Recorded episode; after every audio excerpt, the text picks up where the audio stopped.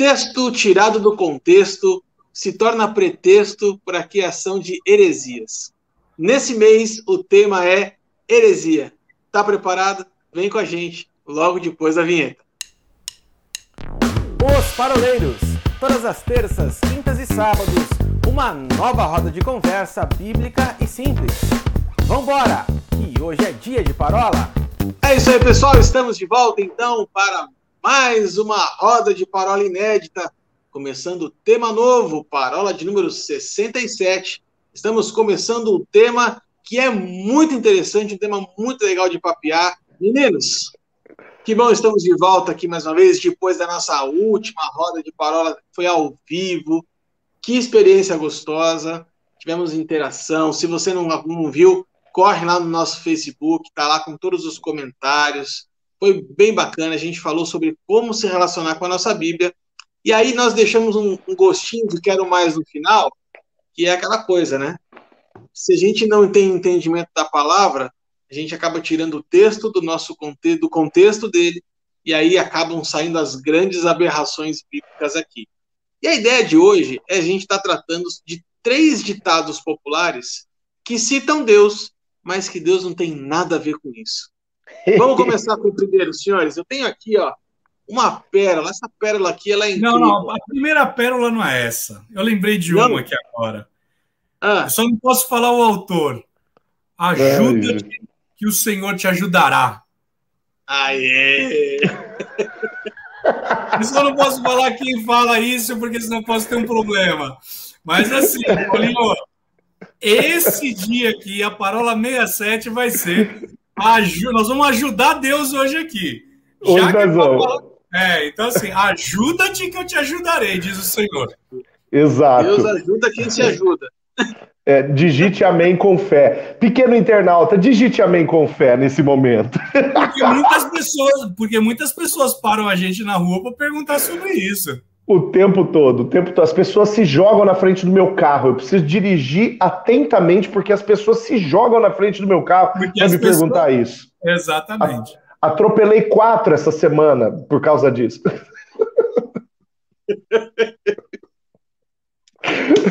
Meninos, vamos começar então com o nosso primeiro ditado aqui, que a gente selecionou aqui entre alguns, e esse aqui eu acho que é um muito bacana, que é o a voz do povo é a voz de Deus. Isso aqui é um clássico de heresia. Clássico. Não tem nada mais herético do que isso. Aí você vai ter que me ajudar para, entendeu? Aí, ó, ó desse jeito. E eu acho que é muito propício esse ditado popular, principalmente nesse período bem tumultuado que nós estamos vivendo aqui. Bem, bem esquisito. Bem, bem esquisito. Eu gosto de uma frase que o Sinho fala já há muitos anos, né? Que se democracia fosse bom, não começava com demo, né? Lembra disso? Nossa, faz muito tempo que eu não falo uma dessa, é verdade. Democracia não começava com demo. É. E aí, já pega o gancho para jogar uma pro Paulinho, porque assim, se a voz de Deus, se a voz do povo é a voz de Deus, coitado do povo lá que começou a gritar que queria, porque queria um rei. Aí o, aí o profeta Samuel fica todo. Ai, porque eles não querem mais, não sei o que lá, tal, tal, tal. E aí Deus fala assim: não, peraí, vamos colocar agora um rei, porque eles querem. E aí Deus ele levanta um homem, um homem belo, o maior entre todos. Cabeludão, cabeludo. Cabeludo, cujo, uma coisa assim é? fora do comum. Levanta Os cabelos ao vento em câmera lenta, quase um mente brilhante, quase um mente brilhante na sacada. Naquela época. E aí a gente começa a ver, né? Onde que começam as os ditados, que não tem nada a ver com nada, né? E aí tem quantos textos que a gente começa a olhar e falar, rapaz, mas tem tudo a ver. Porque o povo clamou por um rei. E aí, o que, que aconteceu, Paulinho? Engraçado que ali Deus deu o rei, né? Só que Deus deixa claro que a voz daquele povo não tinha nada a ver com a voz dele. Porque o, qual que era a história de Samuel, né? Nós estamos falando ali de Samuel, é 1 Samuel capítulo 9, capítulo 10. 8 e 9. 8 e 9? Então, ok. 8 e 9. Nós estamos falando desse. É, porque no 10 Saul já está profetizando, né? É verdade. É, 8 e 9. Então o que, que acontece? Samuel ele chega para Deus ele fala assim: ó, tá vendo, Deus? O povo tá contra mim. E Deus fala: não, senhor, o povo tá contra mim. Você não tá com essa corda toda, Samuel. A rixa do povo, a birra do povo é comigo, né? Mas já que eles querem um rei, nós vamos arrumar um rei para eles, né? Então Deus deixa muito claro, o projeto de Deus não estava aí, né? Mas era o povo de Deus que estava pedindo. Então, uma vez que o povo de Deus que estava pedindo, Deus permite que o povo veja aquilo, e aí a gente vai ver por algumas vezes a palavra falando é, que Deus se arrependeu de haver constituído Saul rei sobre Israel. Esse arrependimento não significa assim, é, poxa, Deus não sabia no que ia dar. Claro que Deus sabia. Nós estamos falando de um Deus onisciente, né? É, mas Deus sabia que o povo ia quebrar a cara à medida que o, que o rei quebrasse a cara. 1 Samuel 13, 13 Saul aprontou, Saul fez o que não devia, e Deus fala assim, e Deus fala através de Samuel, ó, você agiu neciamente. E porque você agiu desta forma, hoje eu já estou levantando um homem que vai te substituir, referindo-se a Davi, que ainda era um menino e Deus já olha nele, já enxerga nele um homem segundo o seu coração. No 15:33 de 1 Samuel, Deus fala mais, a palavra fala mais uma vez, Deus se arrependeu de haver, de haver constituído Saul rei sobre Israel. Né? Então, no final das contas, a voz do povo não é voz de Deus, não. Ah, mas alguém pode dizer assim: bom, o pequeno internauta né, pode dizer o seguinte: ah, mas é, é, é esse é um episódio. Né, isso é, é, é uma, um, um, episódio, porque em outras ocasiões Deus pode ter falado alguma é, o povo pode ter falado alguma coisa que vale a pena, certo? Certo, o povo é aquele que gritou solte Barrabás e crucifique Jesus. O povo é aquele que lá em Jeremias 42, 43, é, disse para Jeremias assim: consulta Deus, porque aquilo que você falar nós vamos fazer. A gente deve ir para o Egito ou a gente deve ficar aqui esperando a Babilônia levar a gente para é, é o cativeiro? Né? E Deus já havia falado através de outros profetas que a Babilônia era uma disciplina estabelecida pelo Senhor e que o Senhor havia constituído a Babilônia como seu servo para disciplinar o povo de Israel. Aí o povo vai ainda pergunta isso para Jeremias. Jeremias se dá o luxo de orar. Jeremias passa dez dias orando por esse povo. Jeremias tem uma resposta da, da parte de Deus. E Jeremias chega para Deus e diz: A voz de Deus é essa. Esperem a Babilônia chegar. O povo vira para Jeremias e fala: Profeta de Araque, profeta fajuto, nós vamos é para o Egito, porque lá nós vamos prosperar. E Deus fala para eles, mais uma vez, a voz de Deus: diz para eles assim: se vocês forem para o Egito, a fome, a pestilência e a espada vai alcançar vocês lá. Os caras vão, e quem chega logo em seguida? A fome, a pestilência e a espada. Antes tivessem ido para a Babilônia para sofrer a disciplina de Deus. Mas quando eles vão para o Egito, eles sofrem fome, pestilência e morrem por espada. Isso porque eles quiseram colocar sua voz na frente da voz de Deus. A voz do povo não é tanto a voz de Deus assim, não, viu? E você sabe que você estava falando aí, Paulo? Eu me lembrei quando Miriam e Arão ela, eles se rebelam. E quando a gente sabe lá que aconteceu, né, Moisés ele foi lá e casou com a etíope, não devia ter casado com a etíope, aquilo gera um ódio no coração, um negocinho no coração lá da, de Miriam. E aí, o que, que acontece? Miriam vai falar assim: Deus só fala com ele? Deus fala também comigo. Aí Deus vira e fala assim: ah, vamos ter um tete a tete aqui, aqui, ó. Vamos vocês três aqui na tenda. Né? Aí ele fala assim: ó, com vocês, com vocês, eu falo no sonho, eu falo na visão, mas com o meu servo, ele sim eu falo boca a boca. Só fazendo um, um parênteses aqui, Paulinho, você falou a respeito do, do arrependimento. E esse é um texto que muitas pessoas me param na rua para falar a respeito se Deus se arrepende. As pessoas e... param na rua o tempo todo, isso é demais. Cara, é, é impressionante isso. E aí. Mas é... eles te reconhecem de máscara, Lucio? Sim, por conta da careca. Eles olham e falam assim, rapaz, essa mente está brilhando, é ele. deixa eu perguntar. Olha, ele vem chegando, ele vem chegando, ele está passando por aqui. É desse, é desse jeito. E aí, é, é, importante a gente ver que no original a palavra arrepender-se aí é o coração do Senhor pesou. É como uhum. se o uhum. coração dele tivesse se entristecido. Né? Porque senão a gente vai ter o, algumas pessoas entendendo que Deus ele tem meio bipolar, assim, né? Aliás, imagens inéditas do Ilcinho de máscara.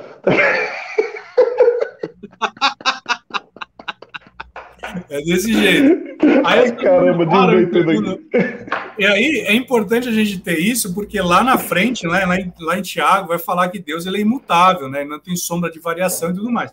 Então a gente precisa ter só esse norte. Agora, é interessante isso que Deus faz com Arão e com Miriam.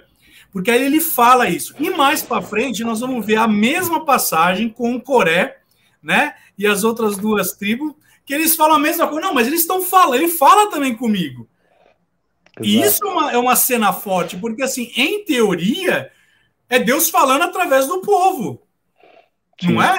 Porque ele está falando, não, Deus fala comigo também, eu também falo. Aí Deus fala assim: vem cá então, Moisés, fala para ele isso aqui, que vai acontecer dessa forma, tal, tal, tal, tal, tal, tal.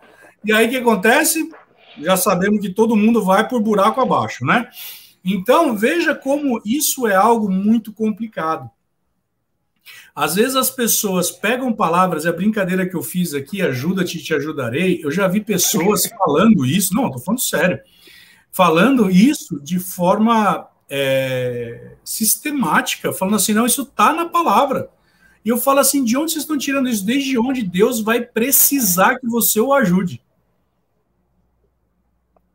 Tá lá, é, junto daquele, tá lá junto daquele versículo que dos mil passarás e dois mil não chegarás. É no mesmo. É logo Exato. em seguida. Tá lá em, tá em Salmo 151. É. é. Eu ia falar que era o primeiro livro de Heresias, capítulo 2. Vocês estavam falando a respeito da, da, dessa voz do povo. Eu vou reforçar também um pouquinho lá no, na passagem do deserto. Se nós somos lá em Êxodo 14, né? Nossa, o povo boa. sai Boa. O povo sai do Egito, chega na beira do rio, na beira do Mar Vermelho, e começa a falar assim: vamos voltar para lá, voltar que é mais legal, tal. E reclama para Moisés, e Deus vira para Moisés e fala assim: Cara, por que, que vocês estão clamando a mim? Diga ao povo que marche. Que marche. Debaixo da palavra do Senhor foi que o povo andou. Porque se dependesse é. da voz do povo, tinham tudo voltado. Aliás, durante os 40 anos no deserto, eles teriam voltado para o Egito. Porque o tempo é. todo tem murmuração, o tempo todo tem reclamação, né? Então, é, é bem complicado quando a gente fala que a voz do povo é a voz de Deus, porque a voz do povo é uma voz que não tem rosto, é uma voz que não tem, não tem face, né? ela se mistura na, nas muitas opiniões, e aí você tem uma, uma, uma voz que não tem rosto, uma voz que não, uhum. não se identifica, que não se coloca à frente, né? Então, isso é, isso é muito perigoso. Agora, olha só, você me fez lembrar um negócio, Arthur, importante. Você falou das muitas opiniões, e a palavra, ela fala acerca do valor das muitas opiniões. Ela diz que na multidão dos conselhos, provérbios, né? Eu não me lembro onde, se alguém puder achar aí, eu acho que é até legal para dar essa base. É, na multidão dos conselhos habita a verdadeira sabedoria.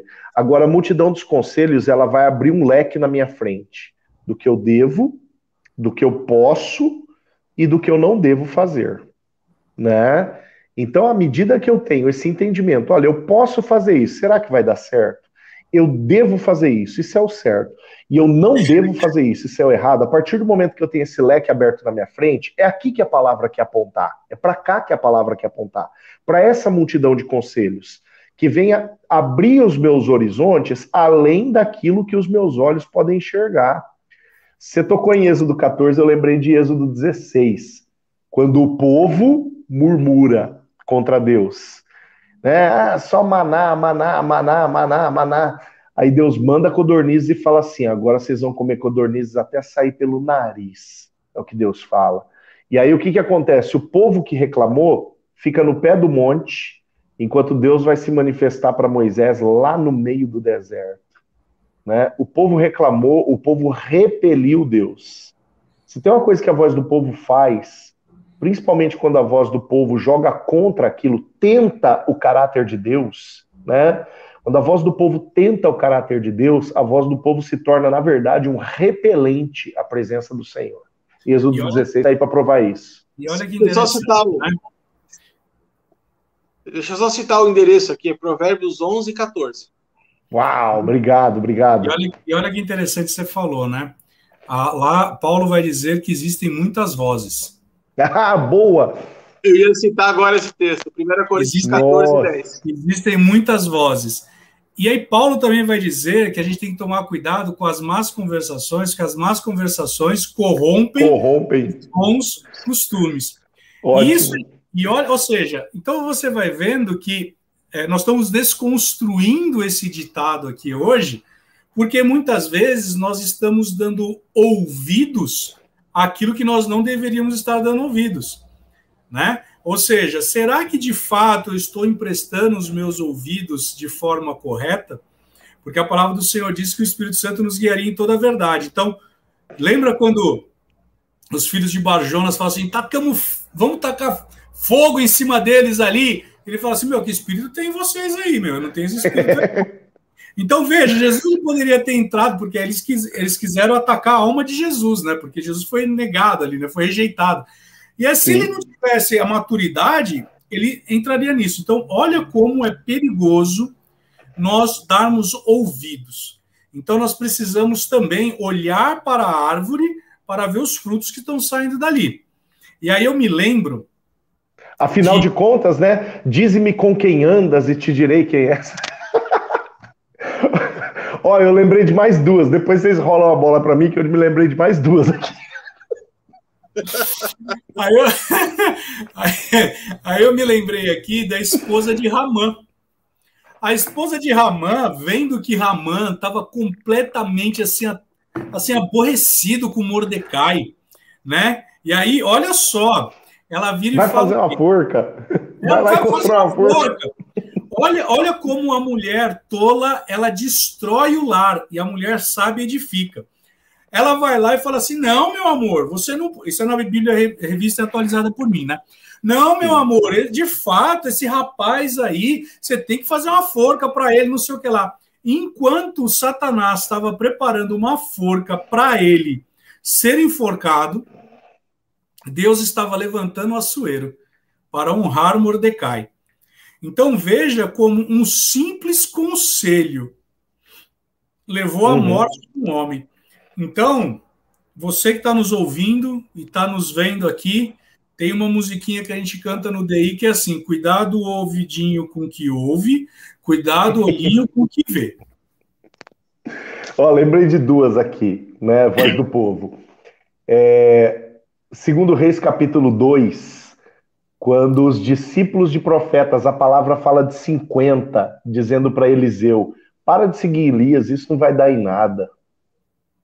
Um cara contrariando todo esse povo de profeta. E uma outra que é ótima, cara, em, em, em Atos capítulo 2, enquanto os discípulos oravam dentro da casa, o povo lá do lado de fora falava: lá, tudo cachaceiro, tá tudo bêbado, 9 horas da manhã. Logo cedo, começaram cedo hoje. Mas ali, Paulinho, se você parar para pensar, o povo que estava, entre aspas, embriagado se tornou a voz de Deus, ali de fato. Deus estava ali. Exato. Deus estava ali, cheio do Espírito Santo, e as pessoas falavam assim: Meu, como que eles podem estar falando com a gente nessa nossa língua aqui? É, essa verdadeira voz era a voz de Deus, né? Como uma voz de muitas águas. Né? Exato. Uma voz de muita gente falando. Agora, lá do lado de fora, o povão, Olha lá os cachaceiros, olha os pinguços lá dentro. E aí, sabe uma coisa que eu estava lembrando aqui agora? Tem uma coisa lá, também. Lá Não, é sério, é sério. Eva, ela deu ouvidos também a uma serpente. Ela devia estar tá muito louca, né? Primeiro para falar com uma serpente, né? E ela deu ah, mas ouvido... também, também mulher, né, cara? Conversar, tem que ter alguém para conversar. A cobra puxou conversa, velho. Ô, Arthur, nesse momento aqui você tem tá? Você corta isso daqui. Porque, as, irmãs, que... as irmãs me perdoem, as irmãs me perdoem. É que eu tenho duas aqui em casa. Então, o que, que acontece? Se você parar para pensar, veja como às vezes nós podemos ser levados por ventos de doutrina. Nós podemos ser levados por muitas vozes que estão aí. E aí nós estamos dizendo, essa aqui é a voz de Deus. Isso aqui, de fato, é Deus falando para nós. Na é verdade? Então, assim, a gente tem que tomar muito cuidado com isso. Tem que ter o discernimento a respeito, porque muitas vezes nós estamos vendo lá pessoas até dizendo isso que o Senhor manda te dizer, e a palavra do Senhor diz, né?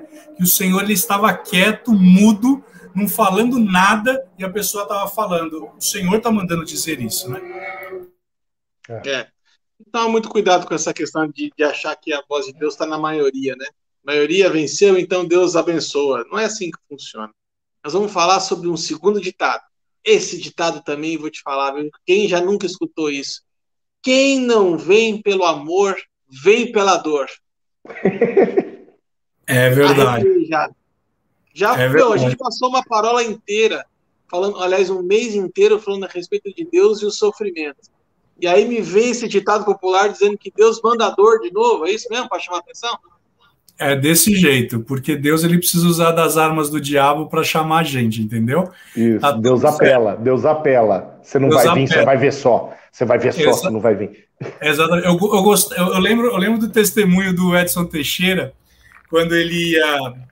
Quando... Aliás, aliás, a gente podia chamar o Edson Teixeira para fazer aqui uma parola com a gente, hein? Aí, o que, que ele falava aqui quando ele ia cometer um delito, né? ele fazia o sinal da cruz assim, pedia a proteção de Deus e ia, né? E ele falava Verdade. assim, né? Que aí ele falava que ele ficava imaginando Deus como se fosse o Gandalf lá do Senhor dos Anéis, eu não estou enganado, com aquele senhor velhão com uma birruga no nariz assim, falando: "Peca, seu desgraçado, para você ver". Então, então, a gente começa a ver que, de fato, mas veja, a gente usa isso daí até no evangelismo. Se você não vier pelo amor, você vai vir pela dor, né? e aí a gente se esquece de que, por exemplo, tem um, um versículo que eu acho lindo, tremendo, no Antigo Testamento, que diz basicamente o seguinte: que com amor eterno o Senhor nos atraiu. Ele nos amou, perdão, com amor eterno o Senhor nos amou uhum. e com benignidade ele nos atraiu. Eu não Jeremias consigo. 31. Isso. Eu não consigo. O Arthur hoje ele tá bíblico, né? Você viu nas duas tá. Só porque a gente falou que ia falar de heresia, ele estudou a Bíblia agora, hein? Pá, não, hoje ele leu, leu a Bíblia da última semana para cá, ele leu inteira. Aí, olha só, como que eu não consigo ver aqui Deus colocando dor quando ele fala que ele nos amou desde eternamente e ainda ele nos atrai com a benignidade. E como que a gente consegue sustentar um negócio desse, Paulinho? Não, não tem como, não tem como. Eu parto da seguinte prerrogativa, Will, Arthur, é... o princípio essencial pelo qual qualquer pessoa se achega a Deus, ou pelo qual qualquer pessoa vira as costas para Deus, é o amor. Em 1 João capítulo 4, verso 19, a palavra diz que nós o amamos porque ele nos amou primeiro. Agora eu fico me perguntando o seguinte, eu já tenho uma conclusão acerca disso. E quem, e quem não ama Deus? É porque Deus não amou primeiro? Haveria, meu Deus, eu vou entrar num campo difícil aqui agora, hein? vou entrar num campo minado. Haveria uma espécie de predestinação para determinar quem Deus ama, ao ponto de Deus ter um nível de preferência a alguém né, para qualquer destinação que seja, seja no sentido de destinar essa pessoa ao ministério, seja no sentido de destinar essa pessoa é, a uma a saúde ou a doença, ou até seja a, a, a, o desejo de destinar essa pessoa para salvação ou para perdição eterna, né?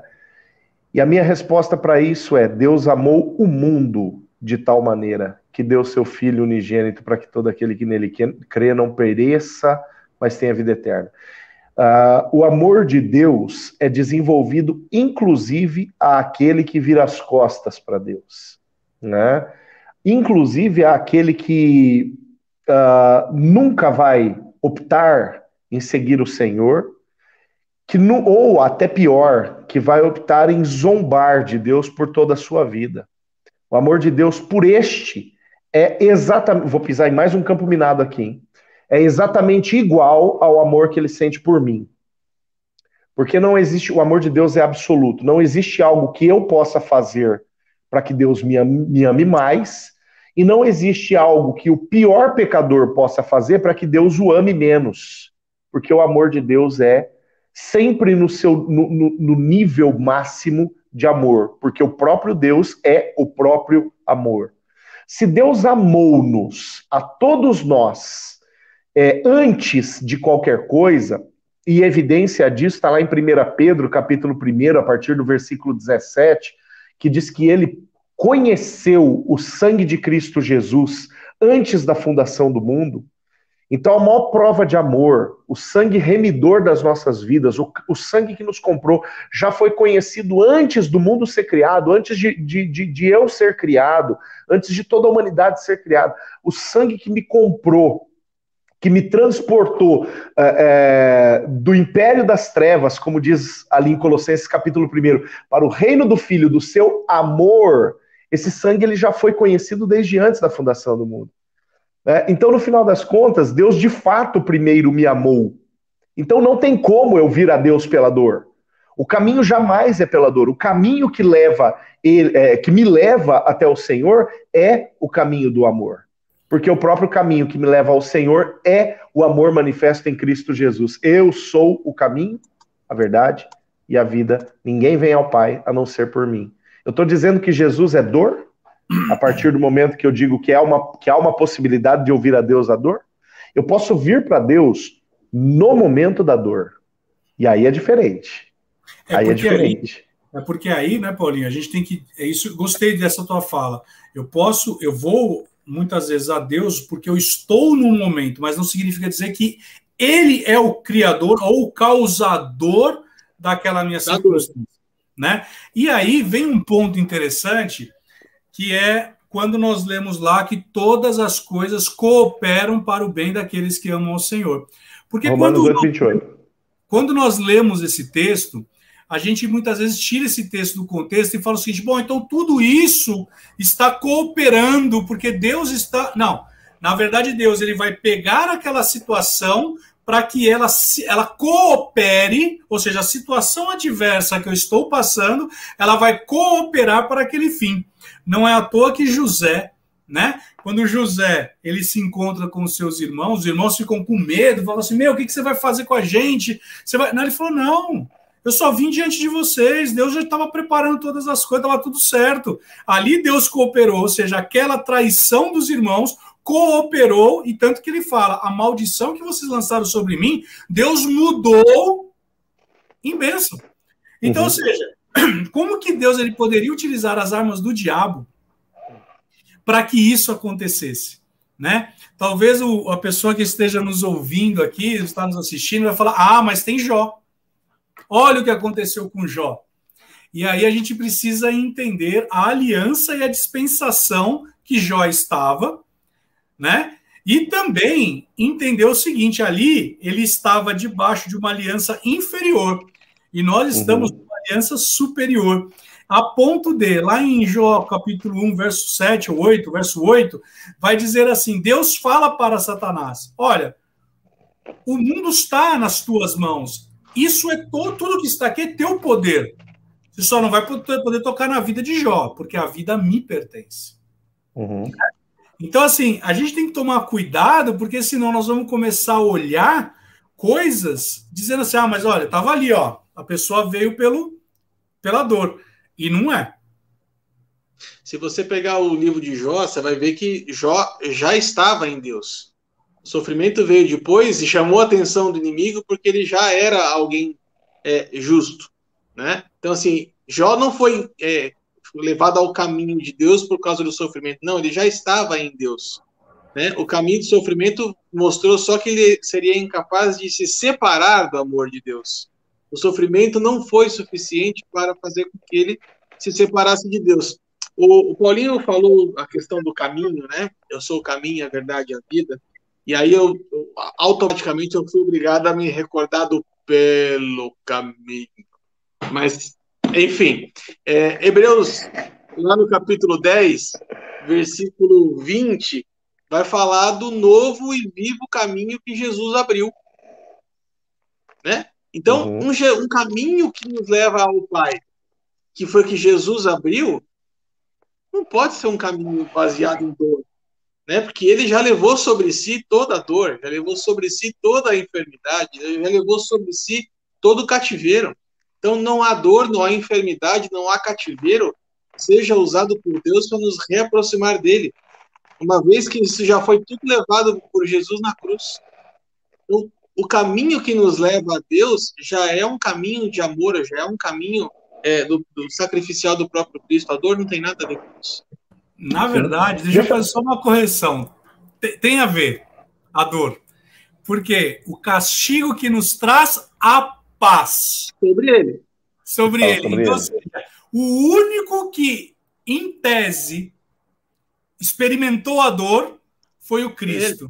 Para que eu e você vivêssemos no amor dele. Ou seja, voltamos naquilo que o Paulinho falou. Ou seja, a expressão do amor já existia, ela existiu naquela cruz, ela continua sendo manifestada a ponto de Jesus falar: novo mandamento vos dou. Né? Sim, então veja sim, que o amor está, é, é, o amor está no ar. Aleluia. tanto, que, tanto que lá, tanto que lá é, é, é a palavra fala né, que, que Deus agradou em moer Cristo, né? Deus se agradou em moê-lo. É, a, a, única dor que Deus projetou, né, e o agrado, na verdade, aqui, estava no fato de Deus saber que através do sangue de Cristo Jesus, os povos de todas as tribos, línguas, raças e nações poderiam ser comprados de volta para o Senhor, conforme diz Apocalipse 5:9. Agora olha só, a gente fala de Jó, né? É, o livro de Jó, ele é um livro que é extremamente humano. É um livro que fala da nossa humanidade. E se tem uma coisa que a gente é tentado, né? Por exemplo, pega um, um luto, pega alguém que morre. A primeira pergunta que vem é a seguinte: por quê? Né? Se tem uma coisa que a gente é tentado é, o tempo todo é achar uma explicação para as nossas dores, né? que, que acontece no livro de Jó? Uh, eu não sei se Jó foi o autor do seu livro, tá? Mas, independente de ter sido ele ou qualquer outro, creio eu que outro, é... quem escreveu esse livro está tentando procurar um motivo para aquilo, aquilo que Jó é, vivenciou e passou. Quando no final do livro, o próprio Jó que, por exemplo, lá no capítulo 27, se não me engano, ele diz assim: Olha, Deus me tirou o direito e Deus permitiu que a dor chegasse até mim. O próprio Jó ele diz o seguinte: uh, na verdade, é, 42,3 eu estou lendo. Na verdade, eu falei do que não entendia, coisas grandes demais para que eu pudesse entender e coisas que eu não compreendia. E aqui o Jó está falando o seguinte, ó. Antes eu te conhecia só de ouvir. Agora os meus olhos te veem. Esse capítulo ele abre dizendo: Eu bem sei que tudo podes, e nenhum plano teu pode ser frustrado. Quem é aquele, como disseste, que sem conhecimento encobre o conselho? Jó está dizendo assim: ó, tudo que eu falei antes, Deus, eu falei dentro de um outro nível de conhecimento acerca do Senhor. Tudo que eu falei antes, eu falei dentro de um outro nível de entendimento acerca de quem o Senhor é. Então, quando Jó fala, o Senhor me tirou o direito, o Senhor deixou passar o que eu estou passando, aí Deus, olha o que eu estou passando aqui, como é que o Senhor vai permitir isso? É a mesma coisa que acontece lá com Abacuque. Né? Quando Abacuque diz, até quando, Senhor? O povo vai gritar, você não vai fazer nada, você está cansado, o que está acontecendo? E quando Abacuque tem um acesso a Deus, vou subir na minha torre de vigia, vou ouvir o que Deus tem para falar comigo. E quando Abacuque ouve o que Deus tinha para falar para ele, o coração de Abacuque muda. A situação não muda nada. E Abacuque diz: Ó, já mudei de ideia, ainda que a figueira não floresça, ainda que não haja fruto na oliveira, é, ainda que não haja gado no campo, né, eu me alegro no Senhor. O que aconteceu com esse cara que até agora estava reclamando? É, o coração dele muda, o coração de Jó mudou. Né, acerca da dor que eles estão passando. Aí eu lembro do apóstolo Paulo, Will, quando ele fala é, que o sofrimento que a gente passa nessa terra, a dor que a gente passa nessa terra, pastor Pereira gostava muito desse texto, é leve e momentânea. Mas, de novo, isso que nós estamos passando, a leve e momentânea tribulação, não é causada por Deus. Não. Vamos lembrar disso, né? Ou seja, nós podemos ir mais longe ainda, já que a gente citou Paulo, quando Paulo cai do cavalo, né? quando Paulo cai do cavalo, nós vamos pegar lá a questão, né? Que ele fala que ele orou três vezes aí para que Deus tirasse o espinho da carne dele. E ali nós estamos vendo de novo, né? Deus mesmo falou através de Jesus: olha, importa que ele sofra pelo meu evangelho. Mas não que ele causaria, mas ele teria uma revelação tão grande e tão maravilhosa, tanto que ele fala assim: eu tive revelações inefáveis, ou seja, eu não posso nem falar tudo aquilo que eu vi. Né? Will, nós... e, qual, e qual, a outra, qual a outra forma que Paulo identifica o espinho da carne lá em 2 Coríntios 12? O mensageiro de Satanás. De Satanás. É, exatamente. Eu, eu, ia falar, eu ia, é que na verdade eu ia fazer um, um contraponto, porque Paulo ele recebeu revelações tão grandes que ele não podia nem falar. Daniel recebe revelações e Deus fala: tranca o livro. E ele sofre perseguição. João, na ilha de Pátimos, porque ele não agradou o rei, diz a história, ele foi isolado na ilha de Pátimos e ali Deus fala o oposto para ele. Fala, agora eu estou te dando revelação, mas deixa aberto. Deixa então, aberto. Então, ou seja, você vê que o nível de revelação traz também consequências. Não é Deus quem está causando, mas por quê? Não me, não me envergonho do evangelho, porque ele é o poder de Deus para a salvação. Você acha que o diabo ele vai deixar você quietinho aí? Ele vai se levantar, meu amigo, só que você tem que entender uma coisa.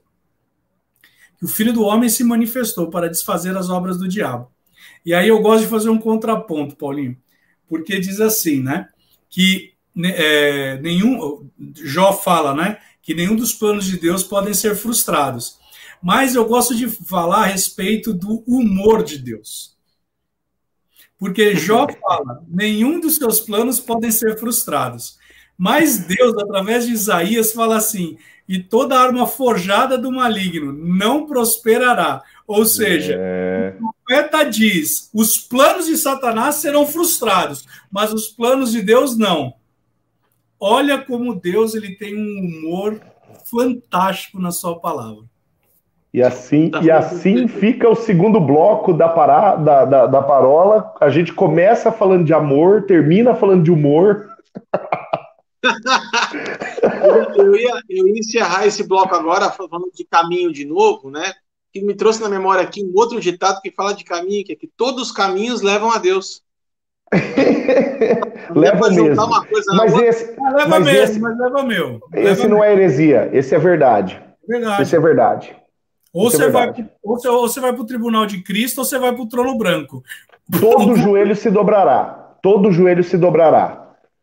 Né? O que a gente não pode dizer é que todo caminho leva para o céu. Porque depois dessa, depois de todos estarem diante de Deus, aí é hora do elevador, compadre. Aí alguns sobem, mas outros, ó. Nós vamos aqui aproveitar essa cancha, essa deixa aqui dos meninos, citando então o terceiro ditado que diz a seguinte coisa: Deus tarda, mas não falha. Deus chega atrasado, meninos, é isso mesmo?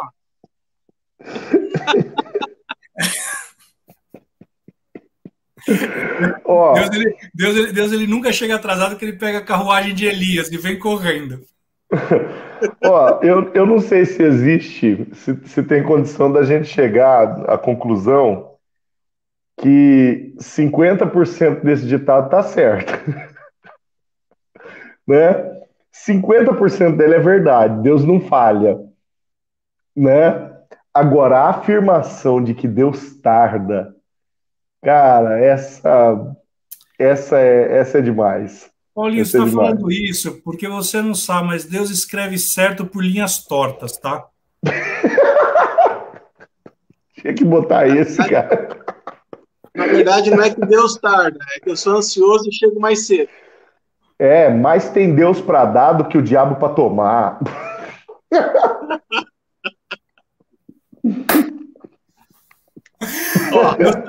ou, ou, então, ou, então assim, ou então assim, ó, Deus está com pressa, Deus está com pressa.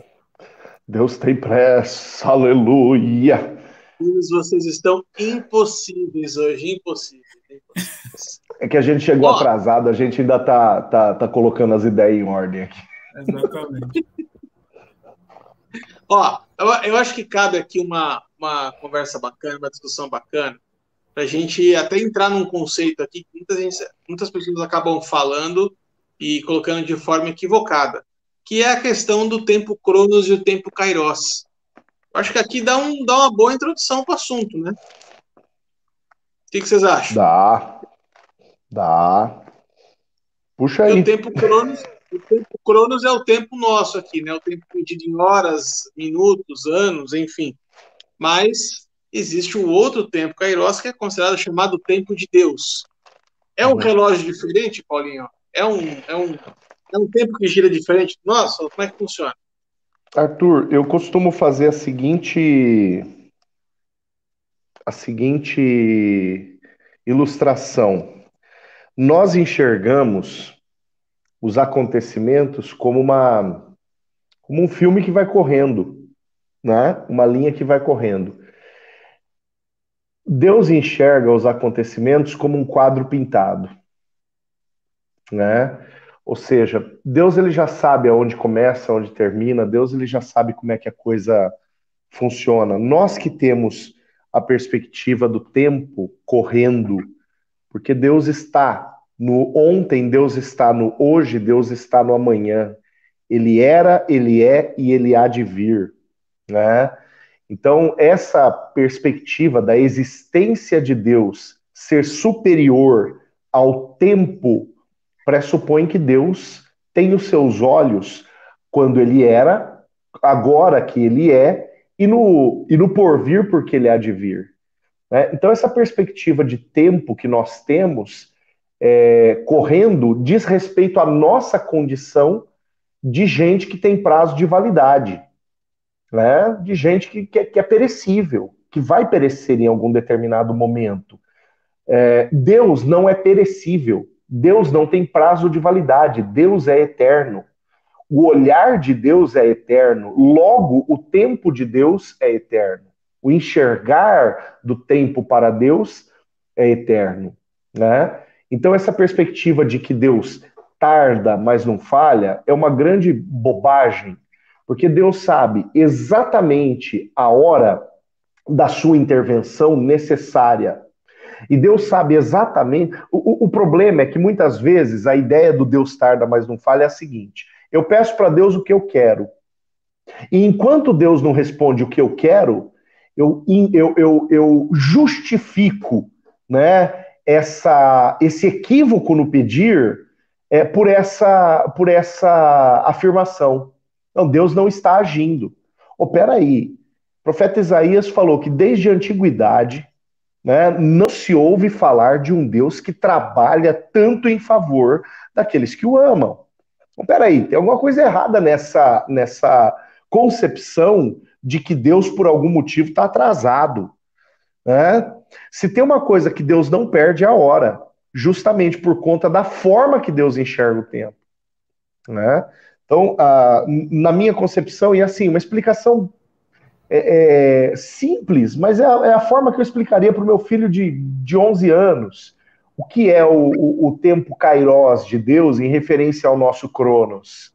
É exatamente isso. Nós estamos vendo os dias correrem os cabelos embranquecerem ou sumirem, no caso de uns e outros por aí. Enquanto Deus está vendo um quadro estático, Deus está vendo o quadro pronto, a obra pronta, desde a tela branca até a pintura final. E tem um versículo né, que desmonta, desconstrói esse, esse ditado, que está lá em 2 Pedro, capítulo 3, verso 9, que diz assim não retarda o Senhor. Ele já começa assim, falando: ó, não retarda o Senhor a sua promessa, como alguns a julgam demorada. Uhum. Olha o que, que Pedro está falando. Pelo contrário, ele é longânimo para convosco, não querendo que nenhum pereça, senão que todos cheguem ao arrependimento. Então, Pedro aqui ele está dizendo exatamente o oposto. Então, existe aqui, e aí eu gosto de uma de uma ministração que explica sobre a questão do Kairos e do Cronos, né? Que fala que o Cronos, ele na verdade, o Cronos e o Kairos, eles, eles atuam em paralelo. Só que acontece, o Kairos é a interrupção de Deus no Cronos.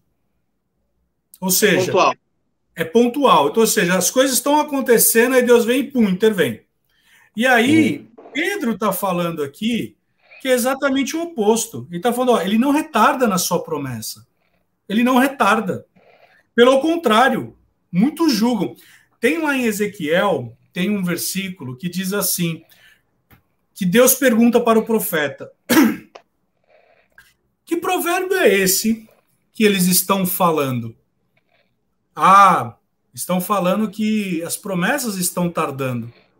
E aí Deus responde para o profeta: Então fale para ele que eu mudarei agora esse provérbios, porque todas as promessas se cumprirão.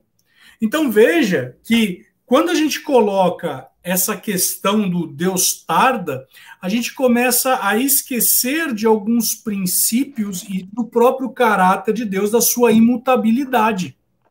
Nós nos uhum. esquecemos que Deus, ele é. Enquanto você explicava essa questão aí, Paulinho, eu me lembrei de um versículo que diz assim: que de eternidade a eternidade. Ele é Deus. Hã? De eternidade a eternidade, ele, ele é Deus. Ou seja, é, dá, dá uma impressão que começou uma eternidade, parou e começou uma outra eternidade. Não, é sempre acontecendo. Agora, o que a gente precisa entender é quando Deus ele faz a promessa, ele faz uma aliança, e aí Deus ele está trabalhando no nosso coração para que aquela promessa se cumpra. E aí nós precisamos entender que existem promessas ou profecias, como você queira, que elas vão acontecer de forma incondicionada. Por exemplo, Jesus vai voltar. Pode você uhum. fazer o que você quiser. Jesus vai voltar. Agora, existem profecias ou promessas que são condicionadas. Arthur, eis que o Senhor manda te dizer, porque eis que coloco diante de ti uma porta assim, assim assado. Ah, glória a Deus, aleluia. Preciso mandar meu currículo? Não, fica certinho na tua casa aí, não tem problema nenhum. Pera, então, veja, é, e aí a gente fica falando, né, como uma esposa de Jó, falando assim, amaldiçoou o seu Deus, porque olha, ele te abandonou. E aí, quando a gente começa a entender o caráter de Deus, a imutabilidade de Deus, que Deus ele não se arrepende daquilo que ele prometeu, ele não é como o homem que é, que é mutável, que ora está feliz, ora está triste, o crente elevador, ora está lá em cima, outra está embaixo. Deus não tem, Deus não é bipolar, Deus não está ali sentado falando assim, Gabriel, agora chega, manda lá agora um raio. Deus não vai fazer isso.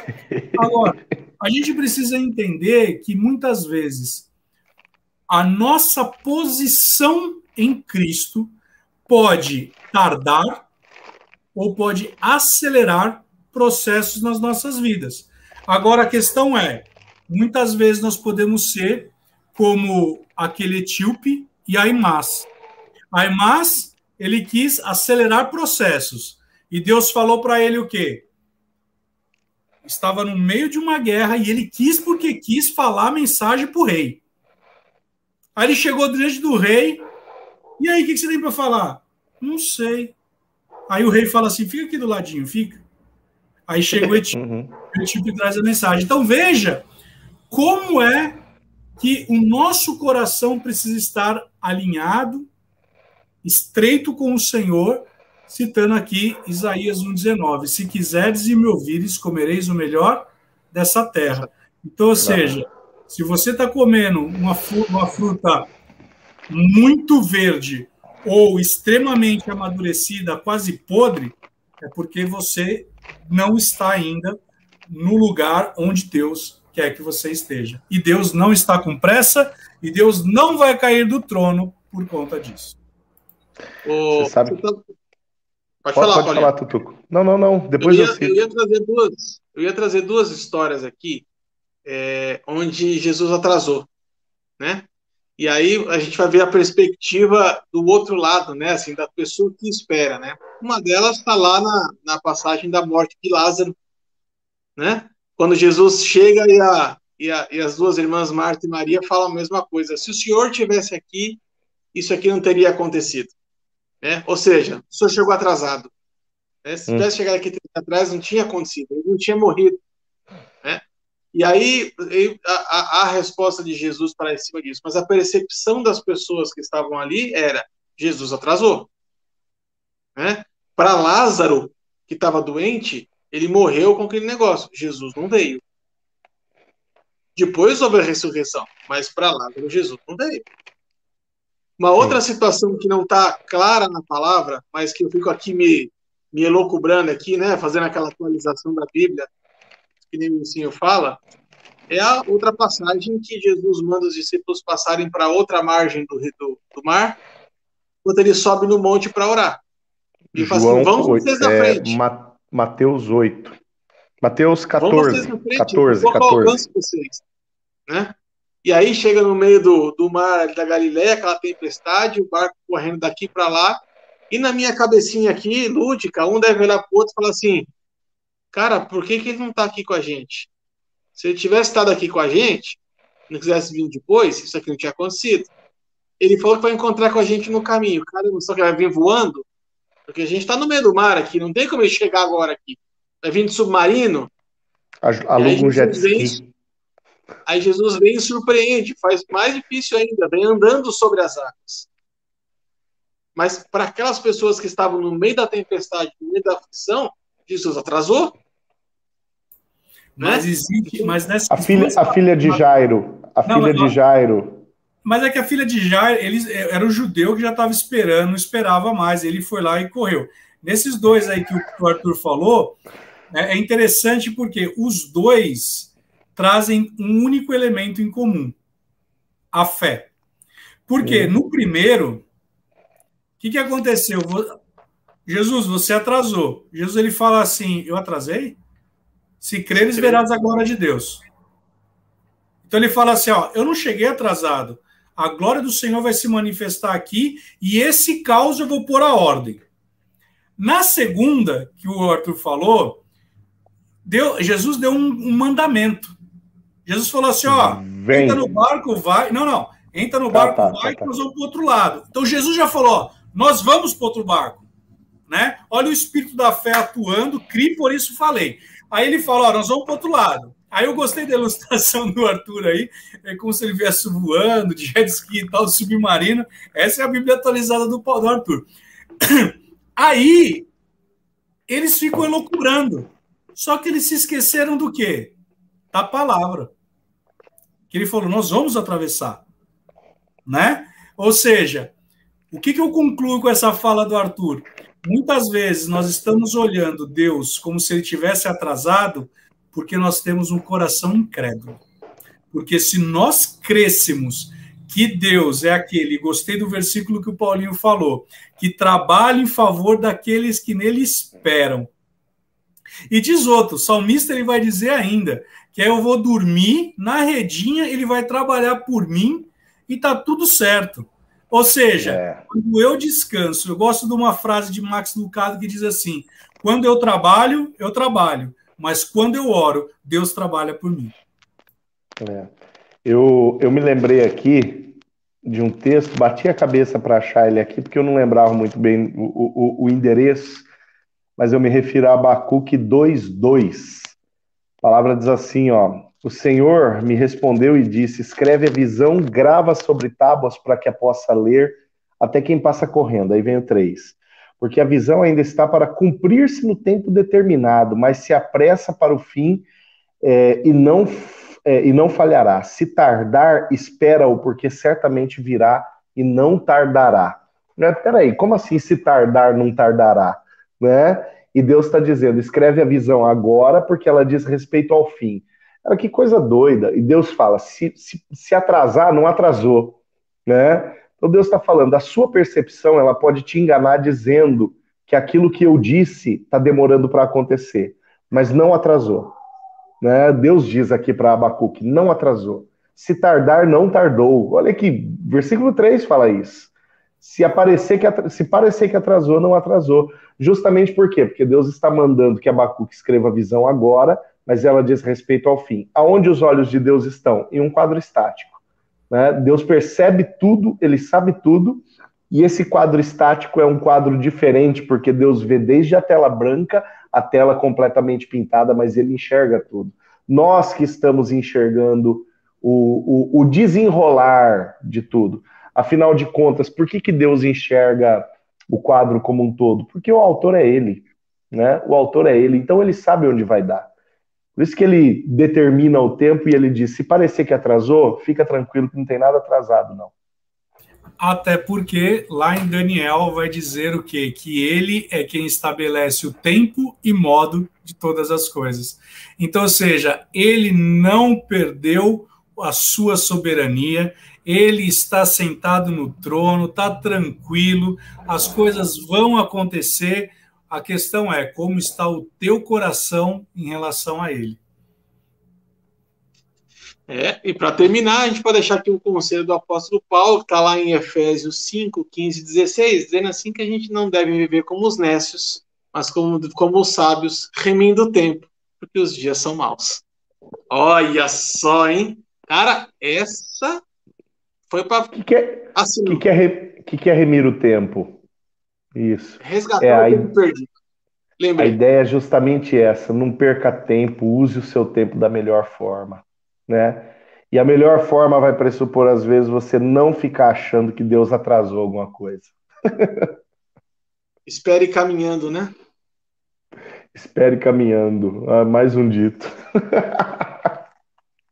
Muito bom. Porque Deus ajuda quem, quem cedo madruga, né? Já dizia Chaves, né? Já dizia Chaves. Já dizia Chaves. Já, quem não gosta desse versículo é padeiro, cara. É, se fosse não gosta todo padeiro seria é rico, né? padeiro, guardinha da madrugada, olha. Jornaleiro. Jornaleiro, pastor. Gente, semana que vem nós vamos começar uma nova roda de parola dentro desse assunto. Se você gostou, deixa aqui o seu joinha, deixa o seu like, compartilhe esse vídeo, nos ajude a divulgar esse conteúdo para o maior número de pessoas possíveis. Afinal Meninos, de contas, se você nos ajudar, Deus vai te ajudar. Vocês estão terríveis hoje, meu Deus do céu. Fiquem com Deus e até semana que vem, se Deus quiser. Um abraço para vocês. Tchau, tchau. Tchau, tchau.